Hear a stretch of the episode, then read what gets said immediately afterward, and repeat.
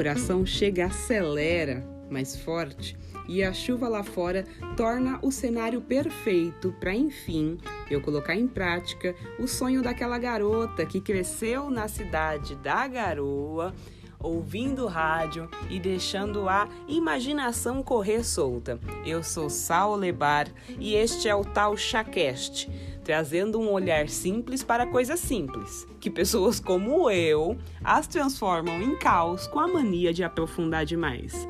Sou grata pela tua companhia. Seguimos então você, eu e a minha xícara de chá. Até o próximo episódio.